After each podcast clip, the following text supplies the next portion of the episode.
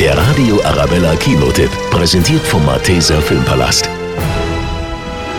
Michael Bulli Herbig erzählt in seinem neuen mitreißenden Thriller Ballon die unglaubliche, aber wahre Geschichte von zwei jungen Familien, die mit einem selbstgebastelten Heißluftballon aus der DDR in den Westen fliehen. Damit fliegen wir in den Westen. Aber was ist, wenn die Soldaten auf uns schießen? Ja, Ah, wir müssen höher. Durch die Wolken.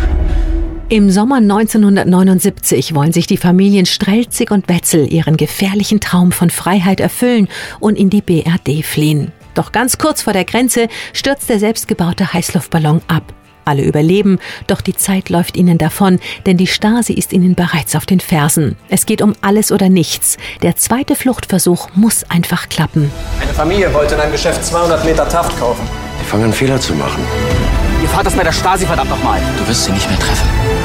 Wir bauen das Ding jetzt einfach schnell fertig und dann nix wie weg hier. Bulli, der uns normalerweise zum Lachen bringt, sorgt dieses Mal mit einem Teil deutscher Geschichte für pure Gänsehaut.